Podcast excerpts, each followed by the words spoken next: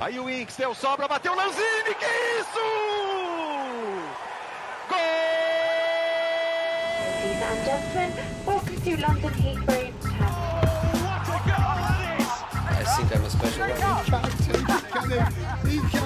Correspondentes Premier. That would be very nice.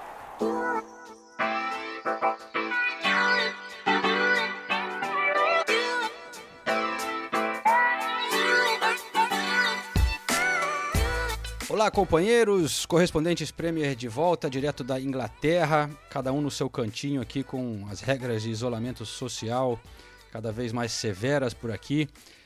Eu sou o João Castelo Branco, estou falando com Nathalie Gedra e Renato Senise do outro lado da tela. Aqui, infelizmente, essa semana, nosso caro Ulisses Neto não pôde comparecer de última hora. Não sei o que ele aprontou, deu algum migué aí. Chinelinho está de volta, basicamente, né, companheiros? Demorou, né? Demorou. Só na quinta rodada que isso aconteceu. Aliás, quinta rodada, o primeiro 0x0 da Premier League e o primeiro chinelo da Premier League do Ulisses Neto. é. Mas olha, antes da gente entrar em, em assuntos do, de campo, pessoal, eu queria dar duas notícias aqui que eu achei legal essa semana. Um foi que eu vi que o West Ham contratou Said Benrama, argelino, né, do Brentford. E segundo o que dizem aqui na, na, nas notícias, que ele decidiu doar um bônus que viria para ele para 100 funcionários do clube, né, que estariam passando dificuldades nesse momento. É, então, pô, achei um gesto bem legal. Ele está indo para o West Ham, um empréstimo daquele estilo Miguel Mbappé, né? Que é empréstimo, só que ano que vem tem que comprar para distribuir a, a, maneira que o dinheiro é, é pago.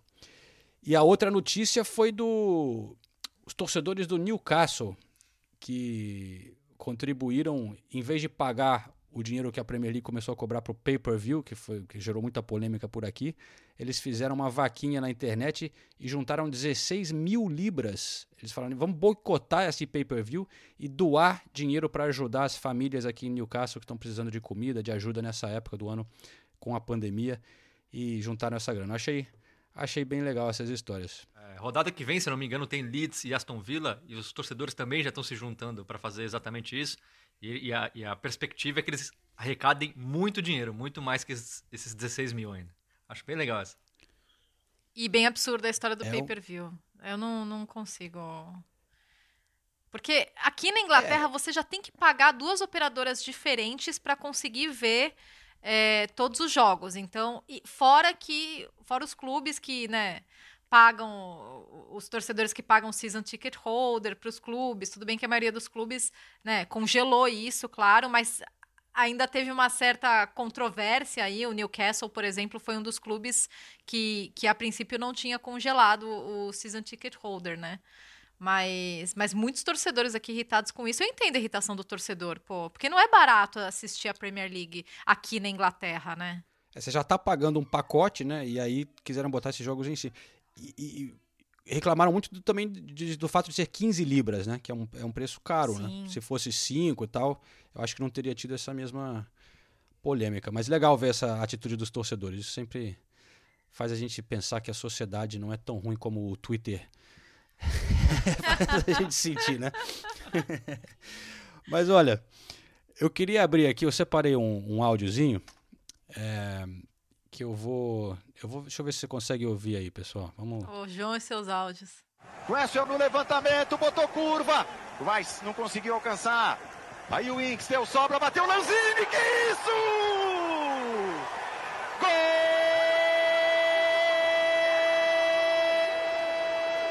Nesse momento eu tenho o privilégio de ter uma Senise Khan aqui. É Ham! West Ham foi atrás, sem desistir, no campo do adversário. Parecia atropelado, só parecia, nada disso. Perdia por 3 a 0. Pouco tempo, muitos gols, muita eficiência, muita personalidade. O West Ham empata. E que gol foi esse do Lanzini? É. Passo de pé direito do jeito que Bom. a bola ficou oferecida. Repare aí. É Vocês, vocês estavam lá, né? A categoria é de Sim, que parece, que, parece que nunca aconteceu isso na Premier League, é verdade? Que de um time tá ganhando de 3 a 0 faltando 10 minutos e, e- e empatar. É a primeira vez. O... Tava 81 minutos, né? Ou seja, 36 do segundo tempo e tava 3 a 0 Nunca um time tinha conseguido descontar um placar desse em tão pouco tempo. Eu vi, eu vi uma análise boa aqui que era assim, o primeiro zoando, né? Primeiro tempo foi tava 3 a 0 pro Mourinho. Aí fim de jogo é 3 a 3 do Tottenham. Se- se- seria assim a análise do português? Ou não? Como é? Vocês falaram com ele, né? Falamos. Olha, eu, eu vou falar uma coisa que é, eu fiquei positivamente impressionada com, com o Mourinho nessas entrevistas pós-jogo, porque a gente até voltou do estádio comentando isso. É, ele falou de futebol, né? Ele falou do jogo, ele falou da, do que dava para tirar, do que é, do, do que aconteceu, do- do- das justificativas dele, né, para a partida. Então, antes da gente entrar muito mais no jogo, vamos ouvir já o Mourinho e daí na volta a gente é, repercutir isso com esse rapaz que está ao meu lado. O que, que dá para tirar de um jogo em que o Tottenham fez 3 a 0 em, em 16 minutos e acabou nessas circunstâncias no, no último lance, eh, levando o empate? Dá para tirar que os jogos só acabam quando acabam, dá para tirar que, principalmente na Premier League, com o nível de, de qualidade que todas as equipas têm, que um resultado de 3-0 não é nunca um resultado definitivo, que a mentalidade neste país e neste campeonato é que as equipas eh, não desistem vão, e vão até ao fim. E quando perdes um bocadinho o, controle e cometes eh, erros básicos eh, defensivos, podes, podes ser punido como nós fomos. É claro que a gente tem que exaltar os méritos do West Ham, principalmente no segundo tempo, mas é, o, o Tottenham nessa temporada mostra essa fome de gols o tempo todo, chega, entra querendo gols e mais gols. É, o, o quanto você acha que isso é, é executável, sustentável num calendário cheio, numa intensidade que o time mantém? Não, temos, temos muitos jogadores eh, no, no plantel, é um plantel forte, tem praticamente dois jogadores por, por posição. Provavelmente na Europa League vão jogar jogadores que não jogaram hoje e, e, e vice- e vice-versa. acho, que- acho que por aí não, não vamos encontrar eh, desculpas. Fizemos uma primeira parte muito boa, uma segunda parte não foi boa e pagámos, pagámos por isso. Quão feliz você ficou com as novas contratações, com, com essa janela de transferência que o Tottenham teve? E se você acha que com esse elenco, dessa maneira, o Tottenham tem elenco para lutar pelo título da Premier League? O, ano passado ficámos a, a 30 ou 40 pontos do Liverpool. Não, como é que podemos estar a falar de, eh, de título? E a perder pontos como os que perdemos hoje também vai ser eh, difícil. Que, que temos futebol, que estamos a evoluir muito na, na qualidade do nosso, eh, do nosso jogo, que estamos a fazer aquilo que no futebol é o mais difícil de fazer, que é fazer golos. Isso sim. Agora, para sermos uma equipa capaz de, de lutar por títulos, não podemos cometer erros como aqueles que cometemos hoje.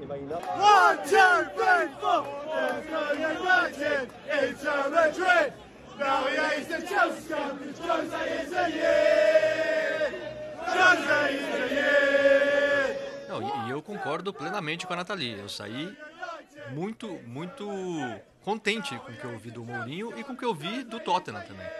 Primeiro que o Mourinho falou de futebol, como a Nathalie falou, não encontrou desculpa, não, não falou que o problema era psicológico, era mental, não falou nada disso, explicou o que aconteceu, jogamos bem no primeiro tempo, no segundo tempo demos espaço, paramos de atacar, não tivemos a mesma intensidade. Enfim, é algo que o Mourinho não fazia desde os tempos de, sei lá, não fez no Manchester nunca e não fez no Tottenham até agora. E isso pra mim mostra, eu até a gente estava conversando sobre isso, tem alguma coisa mudando realmente no, no Mourinho. E isso a gente está vendo dentro de campo. O resultado foi ruim? Foi. Vão tirar sarro do Tottenham, porque é o Tottenham, essas coisas só acontecem com o Tottenham? Vão, e eu entendo isso. E é, tem que tirar mesmo, esse é o legal do futebol. Mas a verdade é, você vê o Tottenham jogando hoje e vê compara com o Tottenham de duas semanas atrás, é outro time. É outro time completamente diferente. Tem um, tem um modelo de jogo, tem o Harry Kane saindo da área para servir o som, tem o som é, às vezes atuando como no- número 9, às vezes aberto e, e indo na diagonal, recebendo o, o, o passe do Harry Kane. O Royberg é o jogador com o maior número de passes na Premier League nesse momento, e assim, disparado na frente. Tem, tem um modelo de jogo, é algo que não tinha. E mais legal ainda, tem um modelo de jogo com ele conseguindo alterar os jogadores. Então, o Doherty estava jogando bem na direita, o Rie jogou os últimos dois jogos e, surpreendentemente, jogou bem. É, é, o, eu falei do Royberg, mas o Ndombele sendo recuperado, o Ndombele ainda, tecnicamente, ainda não é o Ndombele que se espera, mas ele lutou muito, é, dividiu bolas contra o West Ham, é, já é um outro Ndombele. O Lo Celso não podia nem jogar, enfim. Existe um projeto, existe um time sendo construído que é algo que eu não esperava que fosse acontecer com o Mourinho. Agora, uma pergunta para você, Senise. Assim, o, o, muita gente, inclusive aqui no podcast, tal, criticou o Mourinho durante períodos pela aquela coisa do pragmatismo dele, né? De, sei lá, fechar o time ali e tal. Agora, como você disse, o Mourinho está um pouco diferente, talvez se empolgando um pouco. O fato dele ter botado o Bale ali naquela hora e tirar o Ndombele do jogo, é, quando já estava 3 a 0 pô, você pensaria, pô, o Mourinho vai fechar aqui e segurar esse resultado. Você acha que ele errou ali, se empolgou demais ou, ou, ou não foi assim? Não, eu acho que não. É, tem sido uma característica do Tottenham. Nessas últimas duas semanas, né? É muito recente, mas tem sido assim. O Tottenham tem buscado gol sempre. Foi assim na, na, na Liga Europa. Ganhou de 7 a 2 do Maccabi Haifa. Não precisava. Se ganhasse de 1 a 0 já estava classificado. É, foi assim contra o Southampton. Fez 5 a 2 Foi 5 a 2 Foi 5 a 2 é. E não precisava também. Se fosse outros tempos, o Mourinho fez o quarto gol, fez o terceiro, já se fecha. É. E ah, assim, eu achei louco. E assim, a gente sempre criticou isso do Mourinho. Agora, criticar porque o time tá ofensivo e levou o empate. E assim, o West Ham mereceu o empate, foi um jogaço, foi inesquecível, assim. para quem tava no estádio, o gol do Lanzini é um negócio absurdo. É absurdo como é que ele acertou aquela bola no ângulo. É, é, é feliz de ver. As pessoas podem pensar, pô, o Tottenham, é, tirar sarro, tem que tirar mesmo. Mas a gente que tava lá, a gente ficou feliz com o que aconteceu. Comemora... Não no momento do gol do Lanzini, que o Renato Senise, que estava do meu lado, fez uma cara e falou: eu não acredito. então, mas aí você vê a comemoração, o David Moyes entrando no gramado e pulando, que nem criança. Cara, foi muito legal, foi muito legal. A gente falou com o Lanzini depois também, ele estava muito feliz. Eh, lo que recuerdo fue que me vino la pelota, eh, sabía que era la última jugada y la verdad que cerré los ojos y pateé el arco. Por suerte eh, dio donde tenía que ir, que fue adentro del arco. Não quero tirar o mérito do West Ham, que tem todo o mérito, mas pô, um gol de bola parada. O outro gol contra o Davison Sanches, que eu tava pronto para elogiar, ia falar até o Davison Sanches está melhorando, e aí faz um gol tosco daquele contra. E o outro, o, o Winks vacila no, no, rebote e o Lanzini acerta um chute que nunca mais vai acertar. Não tô tirando mérito. Mas antes disso, o Harry Kane tinha acertado a trave, o Bale perdeu um gol feito. Então, não dá para falar que o Tottenham jogou mal, longe disso. O Tottenham, mais uma vez, jogou muito bem, jogou de uma maneira que eu não esperava que fosse acontecer no início da temporada. Então, pensando na evolução do time, não tem do que reclamar. O resultado foi ruim, é, o, é coisa que só acontece com o Tottenham, mas existe uma evolução nítida, nítida, que é algo que eu não esperava. Inclusive, eu queria. O, o, o, Renato falou do, do Harry Kane, eu queria falar dele. Queria citar o, o Bale, porque a gente estava lá no estádio e, e, a gente ficou acompanhando ali a movimentação do Bale. No, no segundo tempo, ele estava louco para entrar. Ele nem sentou, ele voltou do segundo tempo e ficou de pé. Ele era o único jogador de pé lá no, no banco de reservas, entre aspas, que não é mais banco de reservas, né? Que eles ficam agora espalhados na arquibancada. E quando chamaram para aquecimento, ele já se escalou para aquecimento, já desceu, já voltou e tava louco para entrar e fez uma jogadaça na, já nos acréscimos que poderia ter sido o quarto gol do Tottenham, né? Porque eles estavam vencendo por 3 a 2 é, naquele momento. Mas falando do Harry Kane, existe um, um debate que eu acho muito interessante aqui sobre o posicionamento novo dele, porque realmente é, é você é, reparando pessoalmente, né? É, a movimentação do Harry Kane é muito diferente. Ele arranca muito menos, ele, ele é muito mais preciso é, nas arrancadas, ele, ele vai para o bote certo. E, e os jogadores do Tottenham, é, principalmente na frente, eles parecem estar jogando muito mais compactos. Então, existe um debate do, do Harry Kane estar adaptando o seu estilo de jogo depois de todas as lesões que ele teve. Porque muitas vezes as pessoas subestimam lesões, por exemplo, no posterior da coxa, uma lesão muscular como essa e outras lesões que ele já teve. Então, é, de repente, será que ele não sei se ele perdeu necessariamente o arranque dele, eu acho que ele não perdeu, mas eu acho que ele vê a necessidade de adaptar o jogo dele para não ter mais o desgaste, o risco de lesões que ele já teve, né? Porque o corpo vai ficando um pouco mais sensível. E o Harry Kane é um cara extremamente inteligente, um jogador extremamente inteligente, e por isso você vê a movimentação dele em campo muito diferente do, do- dos, comparado aos anos anteriores, né? O nosso colega, desculpa, assim, só rapidinho, nosso colega da ESPN, que é aqui da Inglaterra, o francês Julian Lorenz, Ah, o Julian é demais. ele é muito legal. E ele colocou um tweet assim, dizendo que o Harry Kane é o melhor camisa 9 e o melhor camisa 10 que a Inglaterra tem. É, porque ele realmente está fazendo essas duas funções, né? Ele, ele fica armando a jogada, mas também vai lá para fazer seu golzinho em certos momentos, né? E eu, eu perguntei isso pro Mourinho, a gente acabou não colocando esse, esse trecho da entrevista. é, e o Mourinho falou que é, é algo que eles têm treinado e ele falou e depende do, do adversário. Tem adversário que eu quero o Harry Kane mais dentro da área, tem adversário que eu acho que é melhor ele sair um pouquinho mais e deixar o som infiltrar de um lado e o Bergwijn, que foi no caso do West Ham, do outro. De novo, Antigamente a gente fazia esse tipo de pergunta pro Mourinho, ele não responderia isso. Ele responderia, ah, ele não falaria de tática tão explicitamente. Então, é realmente uma mudança que eu, eu tô achando estranha, mas tô achando ótimo. É um cara falou tá falou mais de futebol. tática nessa entrevista aí do que na série inteira do Amazon, então. Exa- exatamente, exatamente. E, e assim, e sendo bem justo ao Mourinho, eh, todo mundo sabe que eu já critiquei ele várias vezes, mas eu não senti que era algo forçado, eu senti que ele realmente estava sendo natural, ele estava realmente extremamente bravo com o resultado, decepcionado, mas falando, lendo- tendo a leitura certa do jogo e, e sendo honesto com, com o que aconteceu. Então eu achei muito legal isso. E, e vem cá, eu postei no Instagram do Correspondentes Premier a foto que a Nathalie mandou aqui no nosso grupo, é, do Senise ali olhando de longe o sonzinho, é, dando uma entrevista. E aí eu falei, será que o som olhou pro Senise? Será que o Senise conseguiu falar para ele, com ele, ou pelo menos dar um tchauzinho assim, ver se ele se re- reconhecia? Hein, Nathalie? Não, é, o Sonzinho tava des- desolado, né? Tava um pouco abatido ali de- depois do fim da partida, só dando as entrevistas dele. E, e Renato acompanhou todas as entrevistas do Som, tá? Ele ficou lá na beira do campo ouvindo todas as entrevistas que o Som deu. should I say? It's, it's a football, you know, like should never happen. The lads are very dis- uh, devastated for, for the result, of course. Uh,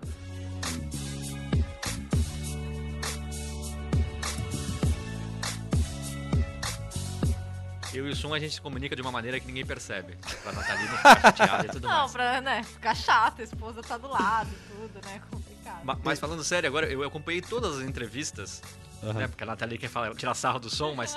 E eu, eu queria elogiar muito o Declan Rice, o volante Olha, do é West Ham. Ele joga muita bola, ele é um jogador completo, já na minha opinião, jovem, habilidoso, com vigor físico, personalidade. E as entrevistas dele depois do jogo foram excepcionais. Ele falando, ele sendo bem, bem, bem sincero, assim, falando, ó, é por causa disso que eu, que eu gosto de futebol, o que aconteceu hoje é inesquecível pra gente, um chute que ele nunca mais vai acertar, e explicando o, o que, que mudou tati- taticamente do time, por que, que o time con- conseguiu encurralar o Tottenham no final. Assim, muito esclarecido, muito muito muito honesto, muito sincero e sentindo o jogo da maneira que um torcedor sente. Então, é, É. legal ver um jogador agindo dessa maneira. honestly, I can't tell you. Um, it's just one of them special moments in football where, you know, it just seemed like it meant to be. Porque quando o West Ham tava mal, na temporada passada, eu também falei com o Rice e, e o Renato também, né? E ele, nossa, sincerão, sincerão da massa aí, o Declan Rice. Falou, criticou, não, não, não tem condição, a gente não pode cometer esse tipo de erro, é, estamos correndo risco de, ser- de rebaixamento, enfim, ele é o sincerão. Declan Rice, gosto dele. jogador da seleção inglesa, né? E olha só, queria aproveitar que a gente tá falando do, do som. Eu recebi um recado aqui, eu mandei para vocês a foto no, no nosso grupo agora. É, um ouvinte nosso é o Moisés Ribeiro, queria dar um alô para ele. A gente já contou a história de uma vez aqui, ele, ele é de Sorocaba, no interior de São Paulo. E ele até falou que queria ter dado o nome da fi, na- no filho de Nathalie, só que aí nasceu um homem e tal.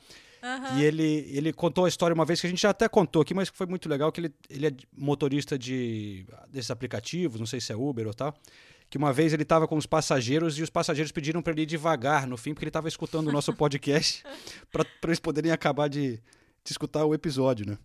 É, e aí ele mandou uma foto do filho dele agora, porque na época eu acho que ele não tinha nascido, não sei, acabou de nascer, tem a foto aí ele com o cachecol do Tottenham, Muito fofo. muito fofinho o filhinho dele. Muito. E ele diz que é, chama Nicolas. Nicolas Sonzinho nasceu, ele falou. Maravilhoso. Lindo, Nicolas. Tem de 20 verdade. dias. Que, que foto legal, ficamos muito felizes em receber. Lindo, Nicolas Sonzinho. Parabéns pelo cachecol. Espero que o Nicolas Sonzinho tenha um pouquinho de alegria durante essa vida de torcedor, que não tá fácil, né? E queria aproveitar para fazer um parênteses e falar que nós temos os melhores ouvintes, né? Os ouvintes do, do podcast são muito bons. Vira e mexe, a gente recebe mensagens muito legais. Sem dúvida. Ó, muita gente pedindo a tal Senise Khan, né? É, realmente é uma coisa que a gente tem que, tem que trabalhar nisso. Próxima vez que eu tiver num jogo com o, Tot, ou com o Senise, um jogo do Tottenham, eu vou fazer uma, um esquema de uma câmera escondida. The feeling we should we should always have in uh, in our hearts.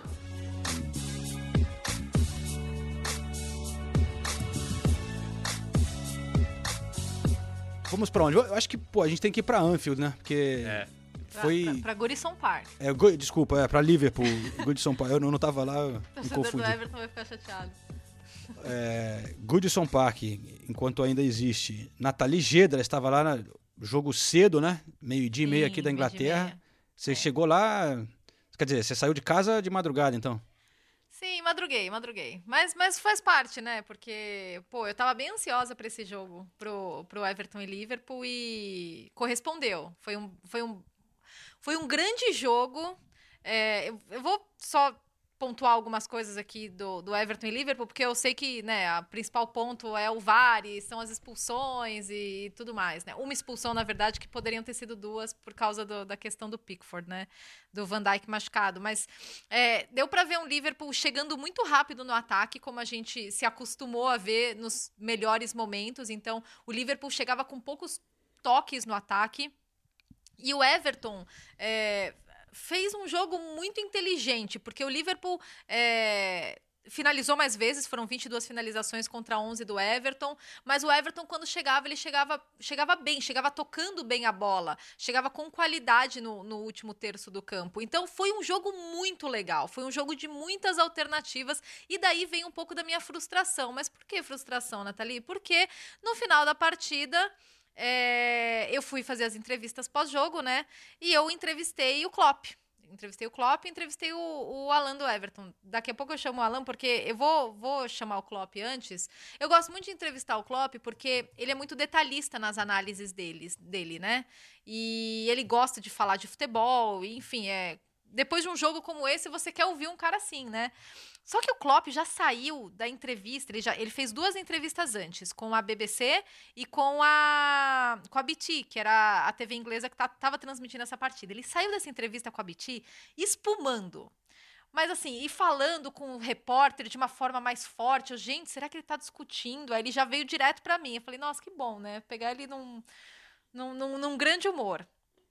Ele chegou e vamos ouvir o Klopp, na volta eu traduzo e, e, e a gente fala mais sobre as polêmicas da partida. I had three interviews, and everybody gives me the, the feeling, and I saw it the same uh, myself, that it was no offside. So it's now really hard to stand here after all the VAR decisions that we had now, and then it's an offside decision, which everybody here, that- that's really important because they watch our football and they are not interested if Liverpool wins or Everton wins, and they tell me they couldn't see that it was offside, and I, okay, that makes it really difficult for me to understand because the boys did an incredible job today, and I think we would have deserved to win. And it's no problem. We take the point, that's fine, but we would take the point if all the decisions were correct. We had a very close offside decision with Virgil, where Pickford kills him, where he has to go out. He will be out for a long time. Um, and but you just have to take these situations. And the last one, and you score a goal in a game where it's being 1 0 up, equalizer 2 1 up, equalizer, and then you score this goal, a football goal, not a lucky punch, and they take it away. It's really hard for me in a moment. And then you look, Richardson did not only get a red card, he injured Thiago as well. He sits now there and doesn't look good. So it's just these kind of things where you stand here three minutes after the game pretty much and it's difficult to get them all, all these things. We played a really, really, really, really bad game at Aston Villa. Um, and yeah, that's now one thing, but it's, I wasn't in doubt. It's not that I think we will fly and, and, and beat all the teams again, but I was not in doubt about the character of the team. They showed today, and we will have to show in the next few weeks a lot of character because the dressing room doesn't look good. Bom, Jürgen Klopp. Já dei três entrevistas e todos me deram a sensação. Ah, eu perguntei do jogo, tá? Só queria deixar isso claro. É, já dei três entrevistas e todos me deram a sensação, e eu vi o mesmo que não foi impedimento. É, falando do último lance, né? É, então agora é muito difícil estar aqui depois de todas as decisões do VAR que tivemos e essa decisão do impedimento que todo mundo aqui isso é muito importante, porque eles veem futebol e não estão interessados se é o Liverpool ou o Everton que vence. E eles também não, eles, né, os, os repórteres, também não viram um impedimento. Ok, isso faz com que seja muito difícil que eu entenda, porque os meninos fizeram um trabalho incrível e acho que merecíamos ganhar. E não tem problema, levamos o ponto que. Levamos o ponto, tudo bem, mas aceitaríamos o ponto se todas as decisões tivessem sido certas. Uma decisão muito dura com o Virgil, Van Dyke, em que o Pickford mata ele. Está fora e vai ficar fora por um bom tempo. E você tem que aceitar essas situações. E você marca um gol em um jogo que foi lá e cai. E você marca esse gol, um gol de futebol, não de sorte, e tiram de você. É muito difícil para mim esse momento. E o Richarlison não só foi expulso, ele machucou o Thiago também. Ele está sentado lá e não me parece bom. Esse é o tipo de situação e você está aqui três minutos depois do jogo e é difícil absorver essas coisas. Acho que deu para entender que assim, o Klopp ele estava vomitando um monte de coisa, né? E daí ele falou: jogamos uma partida muito, muito, muito ruim contra o Aston Villa. Isso é uma coisa, mas nunca duvidei da personalidade do time. Não é que eu acho que vamos voar e ganhar de todos de novo, mas nunca duvidei da personalidade. Eles mostraram hoje. Vamos ter que mostrar muita personalidade nas próximas semanas, porque o vestiário não está bom. Então acho que deu para entender o quanto o Klopp estava irritado é, falando da partida e falando desses lances decisivos. Só tem uma coisa que me incomoda um pouco. Eu não acho que foi essa, esse banho do Liverpool. É, eu acho que foi um jogo equilibrado. É, eu acho que poderia ter ido para qualquer um dos lados. Inclusive, quando o Liverpool é, fez o gol, eu pensei, poxa, que pena para o Everton que, que, que fez um, um, bom jogo. Eu entendo a revolta dele, porque não, não, a decisão no fim não foi lá, né, em campo. Foi por causa de VAR e depois foi a lesão do Van Dijk. Mas foi, é, é, é frustrante também para repórter depois do jogo. É, mas, pô, pro Liverpool realmente custou caro, né? É, não só os pontos ali, por causa, por causa do VAR, que, mas essa ficar sem o Van Dijk. Agora, depois, depois foi confirmado que provavelmente vai perder a maior parte da temporada, né? E... É, eu, eu, confesso que eu fiquei bem surpresa, porque ele passou na nossa frente, né, quando ele saiu e, e ele estava caminhando e conversando ele saiu com andando, o né? médico. Né? É, ele saiu andando. Mas a imagem é muito feia, né, cara? Ele estava com, é. a perna, com o peso todo apoiado naquela perna, né, de, de apoio, e o, e o Pickford fez um absurdo ali. E, e depois não foi expulso. Então, não só perdeu o Van Dijk, o Pickford devia ter sido expulso, né, e ainda perdeu o Thiago no final, né? Parece que o Thiago vai estar tá contundido também. Então, é, ainda tem o Alisson que não voltava fora, né? Então você vê ali, pô, jogadores importantes, vai, realmente atrapalha bastante a temporada do Liverpool. E eu queria só dizer um, assim, eu acho importante também do meu lado, vocês acompanharam o melhor jogo, mas eu queria falar do, do, da entrada do Richarlison também, que a gente fala do, do, do Pickford, porque a gente não pode também é, entrar nessa de, porque todo mundo aqui gosta do Richarlison, a gente não esconde isso, né? É um puta cara carismático, legal, brasileiro, a gente torce para ele, mas ele não pode se empolgar assim e dar umas entradas dessa, né, cara? Tem que condenar também. Então, só não queria deixar passar batido, achar que a gente fica passando pano para quando o cara é brasileiro e tal. Tô falando do, do Pickford, mas a entrada do Richardson também foi muito feia. Não, foi feia mesmo. Inclusive, o Richarlison emitiu nas redes dele, né, um pedido de desculpas, e eu retuitei e recebi várias respostas assim, é, porque pra, pra que passar pano? Gente, não é passar pano. Ele emitiu um pedido de desculpas e ele realmente ele não tem o histórico de ser um jogador violento. É, mas foi completamente imprudente esse tipo de entrada, assim, para um jogador do nível do Richarlison, né? Porque ele já carrega muita responsabilidade. Ele, ele é um jogador jovem, sim, mas ele é um jogador importante. Ele, ele é um dos protagonistas do Everton. Ele não realmente não, não pode é, cometer esse tipo de, é, numa dessas, né, se lesiona gravemente o jogador. E ele, ele sabe disso, né? É, eu queria falar algumas coisas do jogo. Primeiro, o Richardson expulso, não tem discussão. Expulso, é.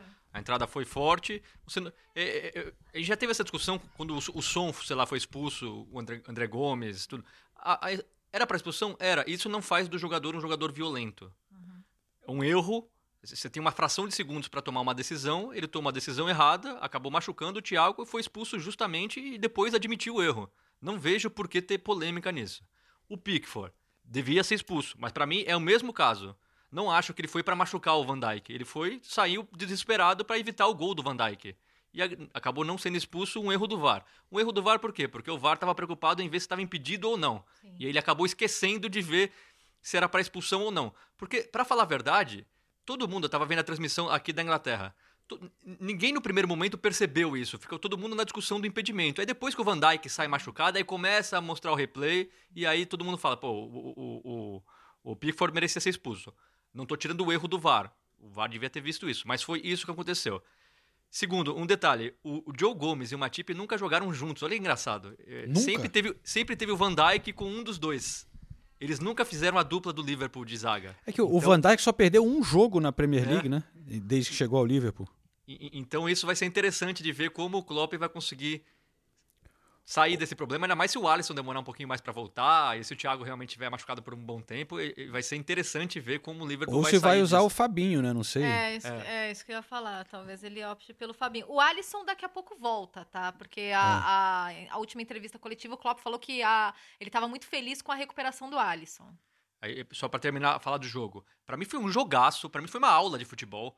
O Liverpool melhor no primeiro tempo, fez o gol. E aí você vê que legal, o Everton percebe que está sendo dominado, mas tem calma, tem paciência, fala, uma hora a gente vai conseguir se estabelecer aqui. E conseguiu o gol de bola parada. Então o jogo teve momentos melhores do Liverpool, melhores do Everton, dois times que sabiam o que fazer em campo. Eu achei um jogo espetacular, taticamente, tecnicamente e tudo.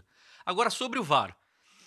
Tá muito chato essa discussão do VAR. E chato! Eu, eu, eu, eu acho assim, eu sou contra o VAR por causa de uma coisa só, porque ele tira a emoção do gol. Então você não grita mais gol porque você não sabe se vai ser anulado e tudo mais. Agora, no caso do impedimento, muita gente falando, ah, é por milímetros, não tem que dar o impedimento. Só que, como é que você vai. Tem o, tem o cara colocando as linhas. Aí ele coloca as linhas e, na, na, opinião dele, pelo que ele vê, por milímetros o cara tá impedido. Aí ele vai chegar e falar: ah, não, por milímetros eu não vou dar um impedimento. Quando, como é que você vai definir o que, que é por milímetros que vale o impedimento ou o que, que é por milímetros e não vale o impedimento? Então, eu acho que tá, a discussão está mais nas pessoas entenderem o que está acontecendo do que no VAR em si. Porque é chato, é. Então, você é contra o VAR? Então seja contra. Mas impedimentos assim vão acontecer é. o tempo todo. O problema é, quando, quando é a favor do seu time, você aceita. Quando é contra o seu time, você mete o pau no VAR. Nunca, nunca vai chegar a, se, chegar a ser um consenso. Aí as pessoas falam, ah, falavam que o VAR ia eliminar os erros. Ninguém nunca falou isso e o VAR não vai eliminar todos os erros. O VAR está diminuindo a quantidade de erros. Isso é inegável. Por exemplo, o Van Dijk, o juiz não tinha dado impedimento do Van Dijk. Se o Van Dijk faz o gol e não tem VAR, era gol para o Liverpool. O torcedor do Everton ia achar legal isso? Não ia. De, deixa eu. Não, pode falar, João. Daí não, eu só, complementa essa história. Eu, eu só ia falar rapidamente que eu acho que uma coisa do VAR que, é, que, que, atrapalha nessa, no caso do impedimento é, é a imagem que eles divulgam que, e que a gente vê, né? Então, o que as pessoas estão olhando não fica muito claro. Né? Então, se tivesse que nem, por exemplo, uma, uma simulação, uma tecnologia, um outro tipo de câmera que mostra, por exemplo, aquela coisa da bola, né? A bola passou ou não passou. E você vê claramente ali, não passou. Às vezes é milímetros, mas você vê claramente, ó, não passou, entrou por um milímetro, sei lá. Na imagem que eles divulgam do impedimento, ficam aquelas linhas ali num negócio muito. Não parece ser uma coisa muito é, precisa, né? Então, se tivesse uma imagem melhor, eu acho que talvez não, tiv... não ficasse essa sensação tão é, ruim, na minha opinião. É, então, é bom você ter levantado isso, porque na verdade era em cima disso que eu ia falar. Eu, eu entendo é, esse incômodo por, é, eu entendo e não entendo, tá? Eu entendo porque esse processo, e daí a gente tem que esclarecer para as pessoas, porque a gente foi lá fazer a simulação na, na sala do VAR. O de colocar as linhas é um processo manual, tá? É uma pessoa que vai lá e coloca a linha. Não tem uma super tecnologia de ponta, de computador, precisão milimétrica, que vai lá, coloca a linha, detecta exatamente o lugar que, tem que, que a linha tem que estar. Não, é uma pessoa colocando manualmente a linha. Então, Está sujeito a, a, erros milimétricos? Está sujeito, porque a discussão foi também essa, né? Ah, mas ninguém viu o impedimento naquela imagem, né? Na, na imagem divulgada. É, então, eu entendo. O que eu não. Aí eu, eu não entendo, ah, mas foi por milímetros, não foi. Se, se a questão é foi ou não foi, ok, porque é um processo manual. Mas se for, for por milímetros, assim, no começo dessa temporada, a FIFA reafirmou Gente, Não importa se for por meio milímetro, é impedimento, é impedimento. Então, você pode ou não gostar da regra, você pode não gostar dessa regra, e eu entendo, né? Muita gente fala, poxa, não, não vê o propósito da regra porque é, o impedimento, teoricamente, ele existe para que o jogador não leve vantagem. Então, não, não tem muita vantagem que você possa levar é, em milímetros. Mas a regra é essa. Então, não adianta ficar brigando contra a regra se a regra foi acordada desde o começo da temporada. E aí entra no que eu falei. Tá bom, eu até gostaria. Por milímetros não vai, mas aí, tá bom. Então, um centímetro, a partir de um centímetro pode ser impedimento. Aí você vai ficar medindo um centímetro. Se for um centímetro, se for 59 milímetros, não vai. Então, então a discussão não vai acabar nunca. Então, ou as pessoas aceitam a regra, ou volta a ser sem o VAR. E aí a discussão vai ser a mesma. É. Impedimento não foi, impedimento. Sabe, é, é, o VAR virou culpado de tudo, mas eu não acho que o VAR seja o culpado nesse, nesse, nesse caso. E se não tivesse o VAR, ia ter discussão do mesmo jeito. E o, e o mais chato, e daí eu volto pro, pro meu ponto de frustração, é que a gente teve um baita jogo, É. Everton e Liverpool. Eu vou lá entrevistar o Jürgen Klopp, porque eu tô achando que o cara vai falar pra caramba de futebol, e a gente fica ouvindo de VAR. A gente, eu entendo a revolta dele, eu entendo que ele tava chateado, mas assim, eu também, no, no, no papel de uma pessoa que ama futebol, eu também me sinto no direito de estar chateada que as pessoas não estão falando de um grandíssimo jogo que a gente teve, que as pessoas estão falando sem parar de VAR. É, infelizmente, né? Porque realmente é. Enche o saco. E, e- a última, eu só queria falar do Salah. O Salah tá jogando muita bola, hein? É. Ó, o primeiro tempo, Golaço, o Liverpool hein? foi todo em cima do, do Salah. O Salah fez pivô. O Salah, era, às vezes, quando o Liverpool tinha que jo- jogar bola longa, ele lutava com os zagueiros e ganhava. Deu passe. O Salah tá jogando muita bola essa temporada. O gol dele é gol assim, é gol de. É gol de matador. É uma bola muito difícil, é muito rápida. A reação é muito rápida. Ele finaliza no canto, no, no, no único, no único lugar onde a bola ia entrar. Então, o Salah, pra mim, essa temporada, ele tá em alto nível, tá parecendo o Salah da- de duas temporadas atrás, que foi a melhor temporada da vida dele. Tá dando gosto de ver. Parabéns, hein, Salah. Muito bem. Parabéns.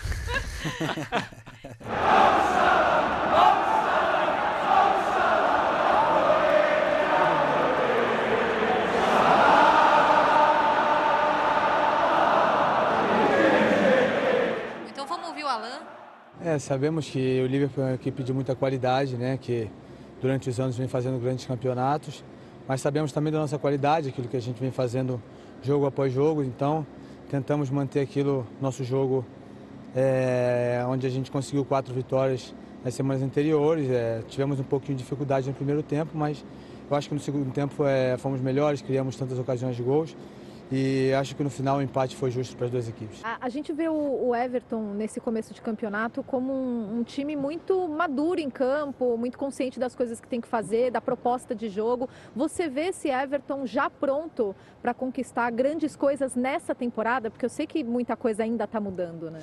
É, sem dúvida, né? A gente procura pensar jogo após jogo, porque estamos apenas no, no começo do campeonato. A gente vem procurando é, jogar bem em cada domingo, tentar os três pontos, para que de repente no final do- da temporada a gente possa ver onde a gente vai estar brigando.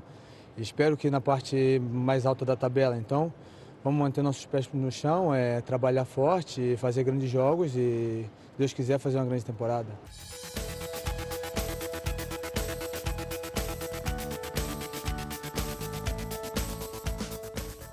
Você esteve em Manchester, não é isso? Eu estive na Bela Manchester e. É, o jogo mais chato da rodada. Ah, brincadeira. Bom, pode ser. É, eu tirei uma sonequinha ali no meio. Eu tava participando da transmissão, Eu, tive, eu só dei uma consegui piscada. assistir o segundo tempo. E eu confesso que eu, eu, eu só consegui assistir o segundo tempo. E eu tava voltando tá. daquele Everton e Liverpool. Nossa, essa temporada de Premier League só tem jogão, meu Deus do céu. Aí eu vi o segundo tempo e falei, nossa, tá meio Sabe- chato isso. É Engraçado, eu encontrei um repórter lá da Bein Sports que tava chegando de Liverpool. Ele falou, ó, vi a Nathalie lá, tava lá. E ele fez os dois jogos, né? Ele fez o de É. em Liverpool e aí foi pra Manchester, porque as cidades são pertinhas, né? Já eu fui de carro aqui de Londres, uma longa viagem, e voltar no mesmo dia. E uma coisa de bastidores, assim, que curio- eu acho que legal passar para os nossos ouvintes, que eu vi chegando lá em Manchester é, várias, quer dizer, várias, duas, duas na verdade, assim, eram é, bandeiras num, em viadutos falando assim, Northern Republic Now. É, tipo, pedindo uma República do Norte, independência. É, porque, bom, basicamente, aqui na Inglaterra, com as coisas, de, a situação do coronavírus, o governo estava querendo impor na região de Manchester as medidas mais altas de restrição, né? Porque, por causa do número de casos lá.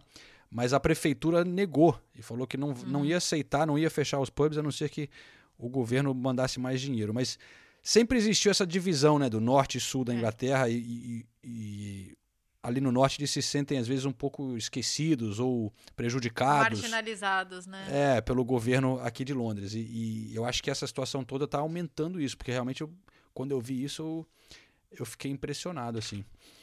Mas enfim, é, um detalhe aí que eu queria compartilhar.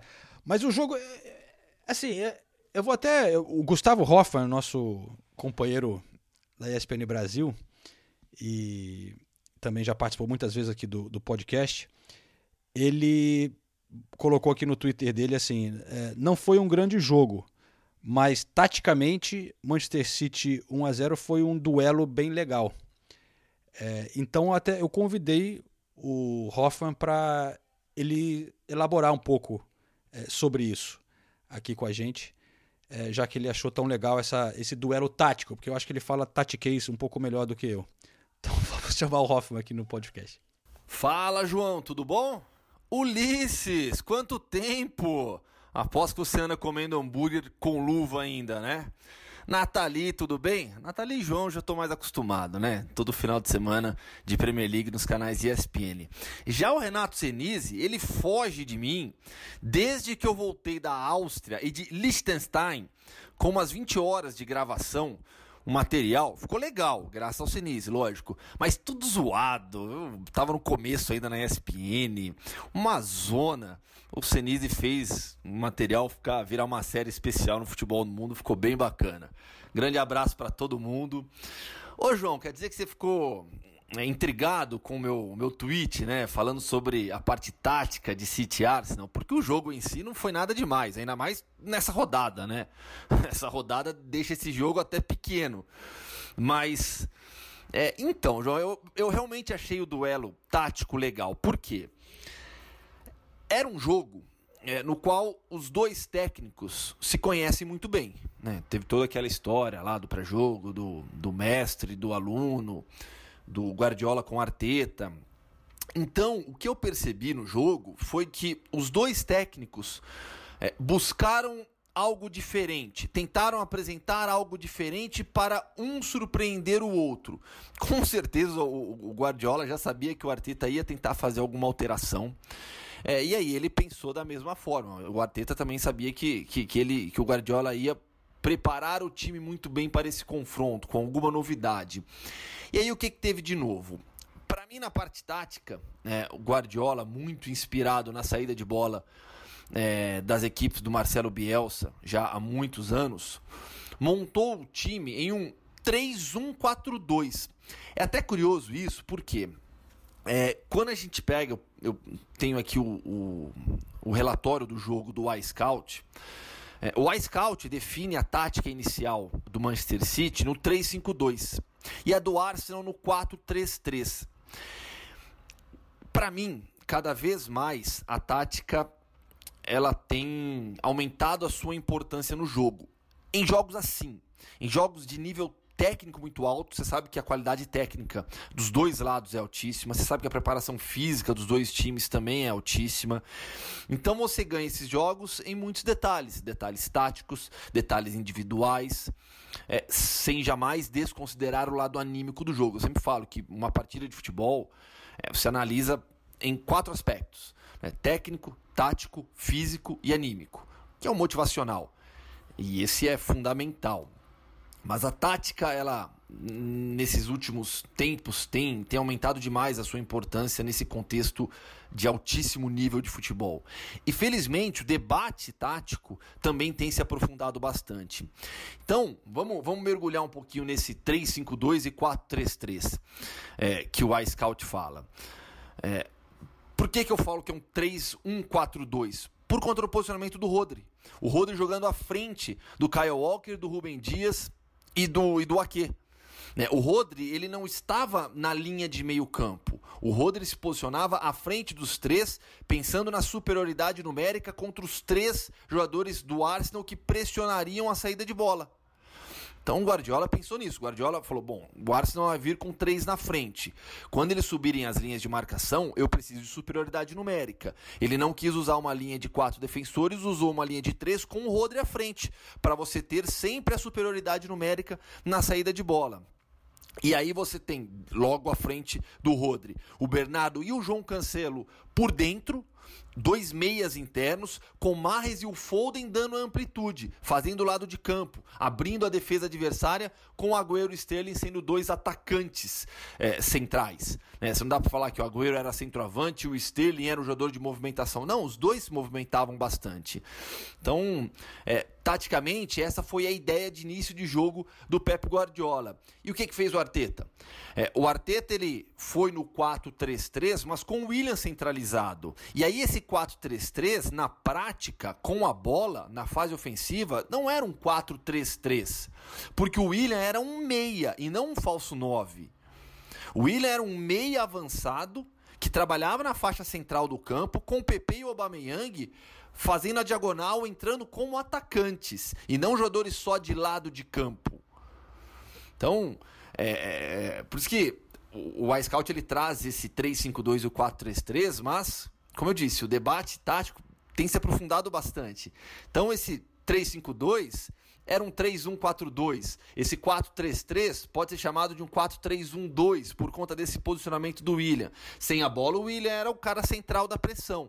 E, e, e os três se movimentavam bastante também, né? O Aubameyang, o William e o PP. Depois ele muda, é, volta, é, volta a um 4-3-3 durante o jogo, né? Mais clássico, com o Lacazette centralizado, o Aubameyang e o PP pelos lados ainda meio campo com Saca, o Chaka e o Ceballos. Então, pode não ter sido uma partida espetacular de futebol, mas taticamente, né, analisando um pouco mais os detalhes, na Premier League isso é bastante comum também, né? É difícil a gente ter jogos é, é, horríveis assim, taticamente, que não são bem equipes mal organizadas. Mas no caso de City e Arsenal, com esses dois técnicos, pelo estilo deles e pelo, pela forma como os dois se conhecem, eu gostei desse lado mais analítico do jogo. Beleza? Abração para todo mundo.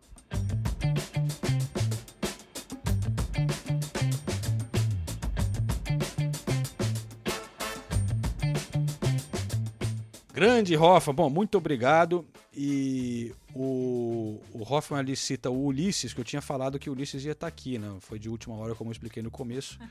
E ele fala dessa história do Ulisses comendo hambúrguer de luva. O Ulisses não está aqui para se defender, mas eu posso dizer que foi verdade, realmente. Na Rússia, na Copa do Mundo, eles serviam nos lugares que vendiam hambúrguer, muitas vezes eles davam uma luva ali junto com os talheres. E a gente olhava aquilo, bom, que isso, né? Luva, cara. Mas o Ulisses usava a luvinha ali de plástico para comer o hambúrguer. O chinelinho é muito figura, É, né? eu, eu não tinha dúvida que se alguém usasse luva desse trio, seria o Ulisses. O Ulisses achou sensacional. Ele falou, pô, olha que legal, aí não suja a mão, né? Não sei o que e tal. mas enfim, aí o, o. Bom, o Hoffman falou bastante desse lado do jogo, mas. é, eu queria destacar, assim, pelo lado do Arsenal, pelo menos.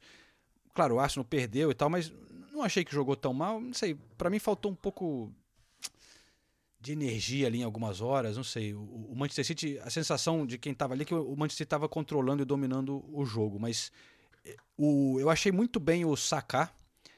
Esse molequinho, esse moleque tá jogando bem. Eu gostei de ver ele ali, mas eu achei que o William jogando no, ele botou o William mais centralizado com o PP jogando na ponta. Geralmente era um ou outro, né? Ele botou o PP de um lado, o Saka do outro, o Aubameyang também. E o William mais no meio. Ele não, não rendeu muito bem, cara. E, e, sei lá, eu achei o William meio apagado. E aí eu até perguntei pro Arteta depois do jogo sobre botar o William ali, se ele acha que vai ser uma posição que ele vai usar ali muito, o que, que ele achou e tal. E basicamente ele, ele diz que contratou o William por causa da versatilidade dele, que achou que fez um bom papel ali e tal, mas não sei. Não, gostei muito não. When we have some needs in certain game plans, um, and I think he did really well tonight. Continua falando aí que eu só vou olhar a torta de atum no, no forno, tá? Opa. Você saiu no jantarzinho aí, é? Sim, sim. Fe- torta feita, tipo, em casa mesmo? Não, ou a, a Nathalie faz, a Nathalie faz uma torta de atum que é excelente. Muito boa. Sem glúten. Sem glúten, hein? Não, mas é muito boa mesmo. Muito boa. A gente tá, Eu- numa, a gente tá numa fase que a gente tá evitando comer carne, frango, essas coisas, então a torta de atum cai como uma, uma luva. Não a É luva do atum, Ulisses, atum mas de lata assim ou atum fresco? atum de lata. Não, tudo bem, eu gosto de atum de lata. Eu não falei nada, foi você que perguntou. Você se defendeu? Eu não, eu não falei nada. Não, é que você falou meio como se fosse. Não, eu tava tentando inferior, lembrar. você tava- se- era, não, na- se era atum de, é- atum de lata. Era. Eu tava só na dúvida. Mas o. é, bom, eu, eu aí do Manchester City eu conversei lá com o Bernardo Silva, que sempre é um cara que fala muito bem. Então vamos ouvir um pouco dessa, dessa entrevista com o Bernardo.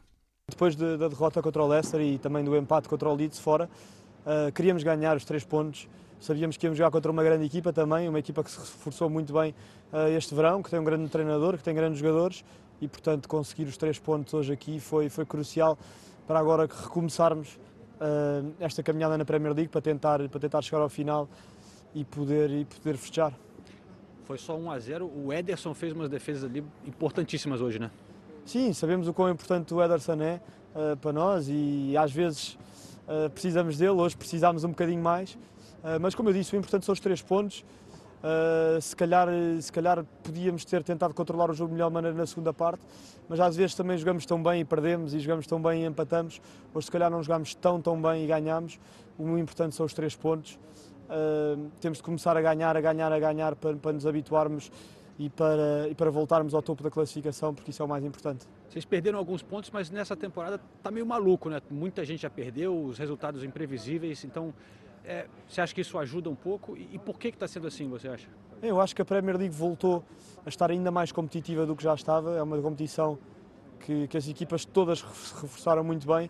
Nos últimos, nas últimas três épocas vimos que para ser campeão tinha de quase fazer 100 pontos. Este ano eu acho que as, que as equipas, pela situação de, dos jogadores terem tido pouco tempo para descansar e por todas as equipas terem reforçado muito bem, eu acho que a competição está mais equilibrada e, portanto, todos os jogos vão ser difíceis, complicados e, portanto, há que dar ao pedal, há que trabalhar muito para, para conseguir chegar ao final desta temporada no primeiro lugar da competição. A única outra coisa que eu acho que queria mencionar desse, desse jogo, e dá para dar uma cutucada no Guardiola, que não ia deixar passar batido, né? É a, a entrevista que ele deu falando do Agüero depois, né? Porque o Agüero Ah. tocou ali na, na bandeirinha a Sean. É, como é que chama? Alguma coisa Ellis. Enfim, a Sean, vai, pode chamar eu, intimidade, eu chamo ela de Sean. É, cara, na- você vê a imagem ali do Agüero tocando nela, não é legal, né? Ficou. Dá uma sensação ruim, desconfortável. Ela não gostou. Não, é, é, ela claramente ficou desconfortável e com toda razão, né? Não, não tem o menor cabimento. É. Não tô falando que foi um absurdo, não sei o que e tal, mas o Guardiola depois falar. Não cabia naquele momento. Não, foi errado. E, e isso que eu fico.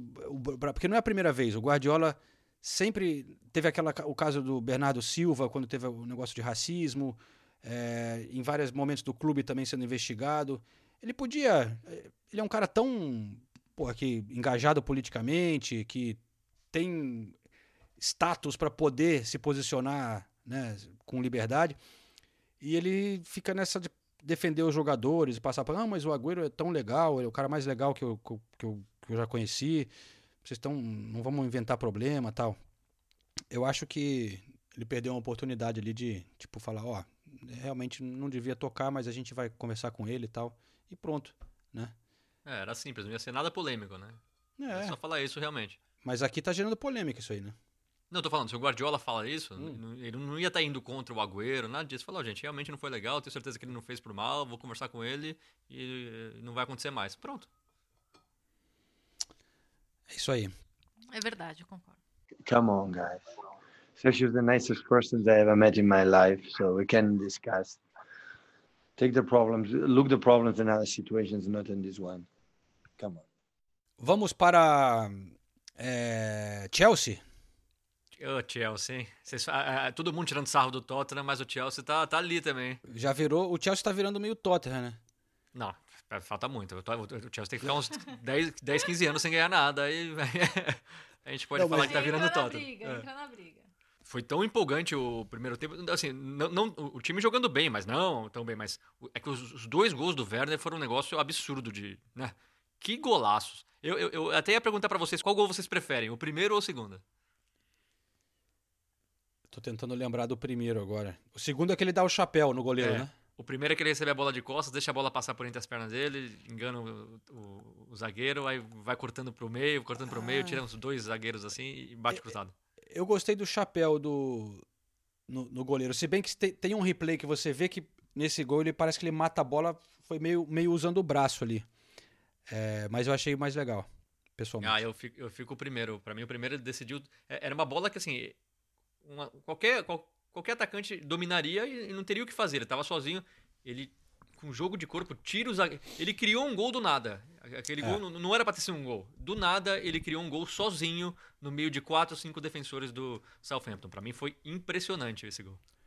É, não, pra mim o primeiro também. Até pelo, pelos espaços, pela forma como ele usou os espaços ali no, na, na construção da jogada, ele foi muito bem. Enfim, mas aí todo mundo empolgado com o Werner, aí vai lá o Chelsea. E assim, eu até coloquei isso. é, não dá pra mais dar desculpas de só erros individuais. Por mais que tenham tido erros individuais de novo, por mais que o Kepa tenha saído errado, que o Zuma não é confiável e tudo mais. Pô, desde que o Lampard assumiu o Chelsea, a gente tá falando aqui dos gols bestas que o Chelsea toma. E se tem uma coisa que ele tinha que resolver, era isso. E aí eu fico na dúvida de. Ele não pediu mais defensores? Ou o Chelsea preferiu contratar mais atacantes e só o Thiago Silva, que pra mim não vai ser a, a solução dos problemas, porque o Thiago Silva já é um cara mais velho, 36 anos, ele sozinho não vai dar jeito numa defesa inteira, enfim. Mas o Lampard vai ter que dar um jeito de resolver isso, por mais que tenha que colocar o time um pouquinho mais defensivo, colocar, deixar o Kanté mais próximos dos zagueiros, diminuir um pouco esse espaço entre meias e, e zagueiros, mas isso vai precisar ser resolvido, porque não dá pra aceitar mais todo jogo tomar três, quatro gols. Isso não pode acontecer. Mas é en- engraçado porque tinha o Kanté e o Jorginho jogando ali, né? Só que eu acho que, eh, olhando umas partes do jogo assim, alguns jogadores. Por exemplo, o Harvard, que pô, jogou muito também. é Aquele, indo pra, pra frente, né, o Harvard com o Pulisic, o Werner, é sensacional. Mas eu sinto. Teve uma hora, ele perdeu a bola, eu acho que pro primeiro gol do Southampton. É, e em alguns momentos parecia alguns jogadores meio relaxados assim na hora de defender, né? É, além dos erros individuais, né? O Zumar ali, o Kepa também. é, Então não sei o quanto você coloca muito no, no, no Lampard na- na- no jeito de montar o time ou, ou- sei lá, ou, ou na falta de elenco. O Thiago Silva nem jogou, né? É, não, ele já tinha dito que o Thiago Silva não jogaria porque ele jogou com a seleção e teve viagem longa. Na verdade, a, a minha, meu, meu ponto de interrogação é se a gente olhar o Arsenal, por exemplo, que também sofria com, com é, problemas na defesa. O Arsenal fez contratações para o setor, ok, mas não contratou um Van Dijk, entendeu? Não contratou o cara que vai resolver. O, o Arteta chamou para ele desde o começo, desde que ele chegou no Arsenal, ele chamou para ele e falou: não, vamos acertar essa zaga, vamos eh, aqui entre erros e acertos a gente vai ajeitar isso aqui para fazer para encontrar uma forma do time se defender melhor. Se você sabe que você não tem um Van Dijk no seu time, você constrói um sistema ou você faz com que o time se defenda de uma maneira para proteger para proteger o, o sistema defensivo. Não tô falando que os jogadores têm que. Mas, mas é, é uma máxima meio batida, mas o primeiro atacante, o último atacante é o primeiro defensor, sabe? Eu acho que no caso do Chelsea vai ter que ser assim, porque ele não tem esse cara que vai ajeitar a defesa, entre aspas. É, você vê que até os erros individuais diminuíram. Então você vê que o time tá bem montadinho ali. De novo, já pegou dois, os dois ataques mais poderosos da, da, da, da liga nesse momento, que são o City e o Liverpool. Então, sem, sem ter grandes jogadores, tendo, por exemplo, o Davi Luiz, que é um cara que o, o Lampard não quis, o, Ar- o Arteta deu um jeito já na defesa. When you make mistakes that are, that are pretty clinical, that give goals away, then they have a direct effect on the result.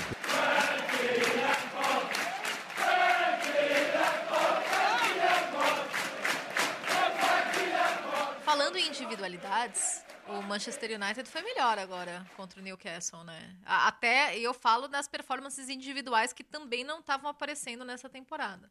É, eu, eu comentei esse jogo e todo mundo que estava pressionado tirou a pressão dos ombros.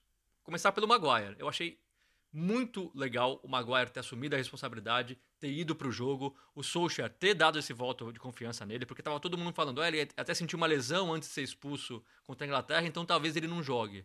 Ele foi mesmo sem estar 100%, fez o gol de empate do United, que foi o gol talvez mais importante, porque era o United gol contra do Luke Shaw a um minuto de jogo, todo mundo já pensou, de novo, isso, lá vem o United.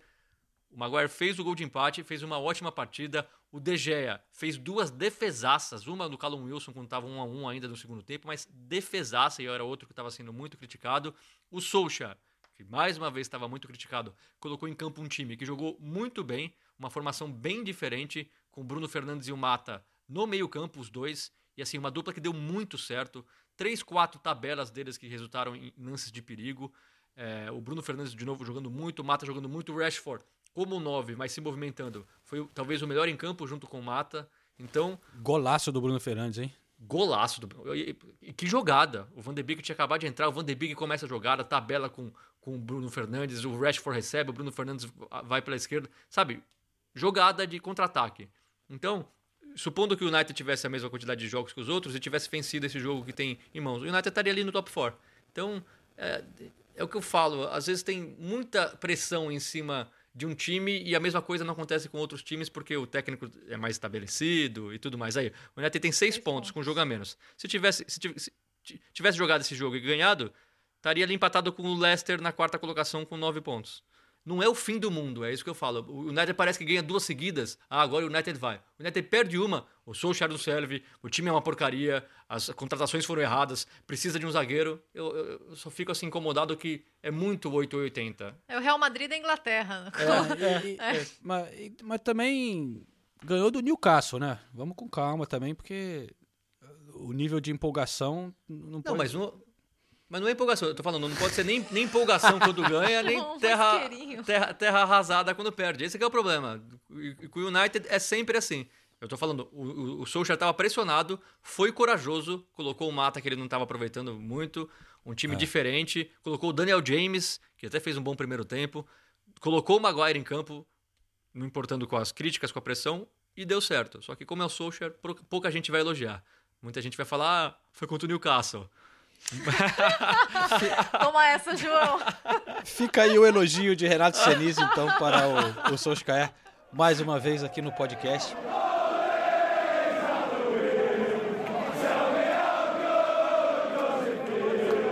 A gente tem que, pô, não é, tem que destacar o Aston Villa também, que Sensacional. é, ainda está com 100% de aproveitamento é, incrível, né? O time que por muito pouco não foi rebaixado na temporada passada, assim, não foi realmente até o finalzinho.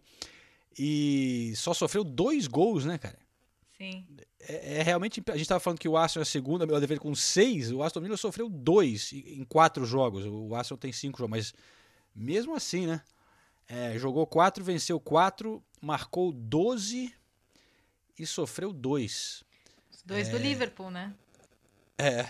E aí, nesse fim de semana, ganhou do Leicester por 1 a 0 com gol no finalzinho do Ross Barkley. É, e eu queria destacar também o, o Douglas Luiz, que, que, tá no, que é jogador do Aston Villa. É, foi muito elogiado pela atuação na seleção brasileira, né? Cara que tá, foi convocado pelo Tite, algumas pessoas talvez até acharam, poderiam achar estranho e tal, mas foi muito bem jogando pela seleção.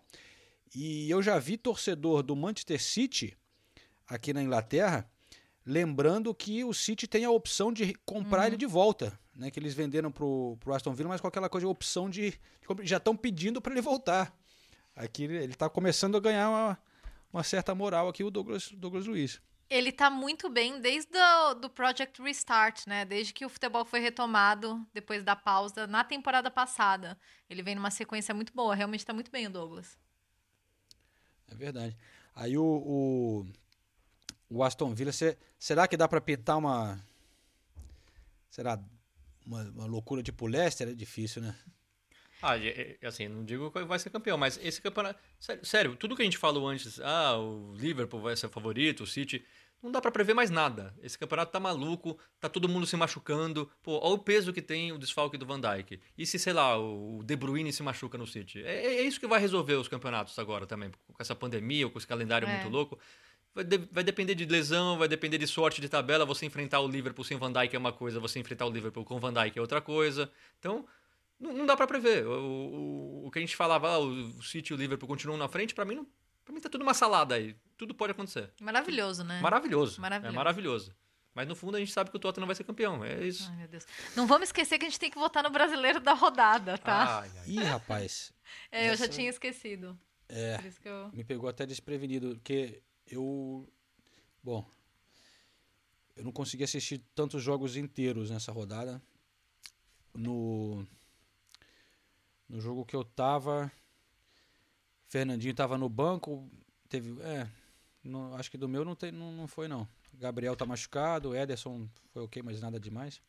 Eu, eu, eu vou votar num que eu vi o jogo inteiro. Não fez uma partida espetacular, mas foi bem. Também outro que foi colocado numa fria, que é o Fred. É. O Fred entrou, foi titular, não comprometeu, bons desarmes, participou da distribuição Sim. de jogo. Não foi o melhor da partida, mas foi- dos jogos que eu vi, foi melhor que o Richardson, foi melhor que o Fabinho, Exato. foi melhor que o. O Thiago foi bem, né? Ou não, do Liverpool? Foi, foi bem. Ah, mas nada demais, assim. Bom. É, eu- não. É, eu fico com o Fred. É, eu também fico com o Fred. É que a- o Thiago foi elogiado aqui, mas tô, tô vendo que existe uma euforia da imprensa inglesa em torno do, do Thiago também, que. Impressionante. Mas ele foi bem, ele jogou bem. Mas eu também fico com o Fred. Ai, nossa, não. eu- É, o Jorginho foi muito bem também, hein? O Jorginho, Jorginho, ali- ali- aliás, o, o- eu, não, eu não assisti o, o- Chelsea. O, o gol do Timo Então- Werner foi um lançamento primoroso do Jorginho pra ele. É, eu, eu tava voltando de, de Liverpool, então eu não, eu não assisti o Chelsea. Não, eu vou ficar com o Fred de qualquer jeito. E, e eu confesso que eu não vi esse jogo todo do Aston Villa. A gente estava aqui elogiando o, o Douglas Luiz, mas eu não vi o jogo todo. Eu vi só os highlights, então não sei se o Douglas também poderia entrar nessa. Mas eu acho que a gente vai ficar com o Fred, então. Porque a gente fala com propriedade, né? Sem- Ou não. não, mas você, pelo menos é o que Ou a gente né? fala. É. É isso aí, então. O Fred é o brasileiro da rodada para os nossos amigos que estão fazendo a planilha lá, nossos ouvintes. É, galera, anota aí, tá? Ah, mas então é isso, galera. Estamos chegando ao fim de mais um episódio, né? A gente espera que na próxima semana nosso chinelinho esteja de volta com a gente para poder se defender aí, falar do hambúrguer de luva e essas coisas. Esse vai ser, o te- vai ser o tema de abertura do próximo episódio. Vai ser. Ulisses, e, e Ah. aquele hambúrguer de luva? Conta mais. Eu vou, eu vou ver se eu acho alguma foto, alguma coisa. né? Se a gente não achar, a E- gente produz uma. Pode crer. É, Eu ia dar um alô aqui pro. Eu fico esquecendo do Fantasy também, só pra dar um. Dar um tchan aqui do, da galera que tá jogando o Fantasy da- do Correspondente Premier. O time que tá liderando é do Murilo Romano. Carnavalizando. Tá lá, hein? Parabéns. Tá lá. Top of the, top of the league. Say, we are top of the league. Um, ti- com um timinho bem mais ou menos. Mas tudo bem, tá ganhando. o cara crítico. Ele dá um alô pro cara e critica o cara. É. né? Ah, seu time. Seu time tá é liderando, mas por sorte. Não, é que eu tô jogando também, então é aquela. Tô meio que inveja assim. Pô, o cara tá ganhando com um time desse assim? Pô, não é que isso. O time dele tem som e Harry Kane? Tem, Tá explicado. tem. Mas eu também tenho. Mas você comp... eu aposto que você comprou na última rodada só. Se o Borbaia ele já tem desde o início e isso tá fazendo a diferença pra ele. Pô, você é inteligente, hein, Sinise? Eu já tinha, eu tinha o Ken desde o começo. Mas o sonzinho é, é novidade no meu time. Realmente. Nossa, virou sonzinho, virou oficial, né? Qualquer dia a gente vai entrevistar esse cara e vai chamar ele de sonzinho, hein? Ah, eu acho que ele vai gostar. Né? Vai. Lógico que vai. A cara da Eu chamo, eu chamo ele de sonzinho, ele já sabe disso. Pessoal, Vamos encerrar esse episódio, é, vai. chega, né? Então Minha falou. torta de atum me aguarda. Bom jantar pra vocês e boa semana, galera. Valeu, João. Boa Valeu, semana. João. Valeu, gente. Valeu, beijos. Aí o Inks deu sobra, bateu Lanzini, que isso?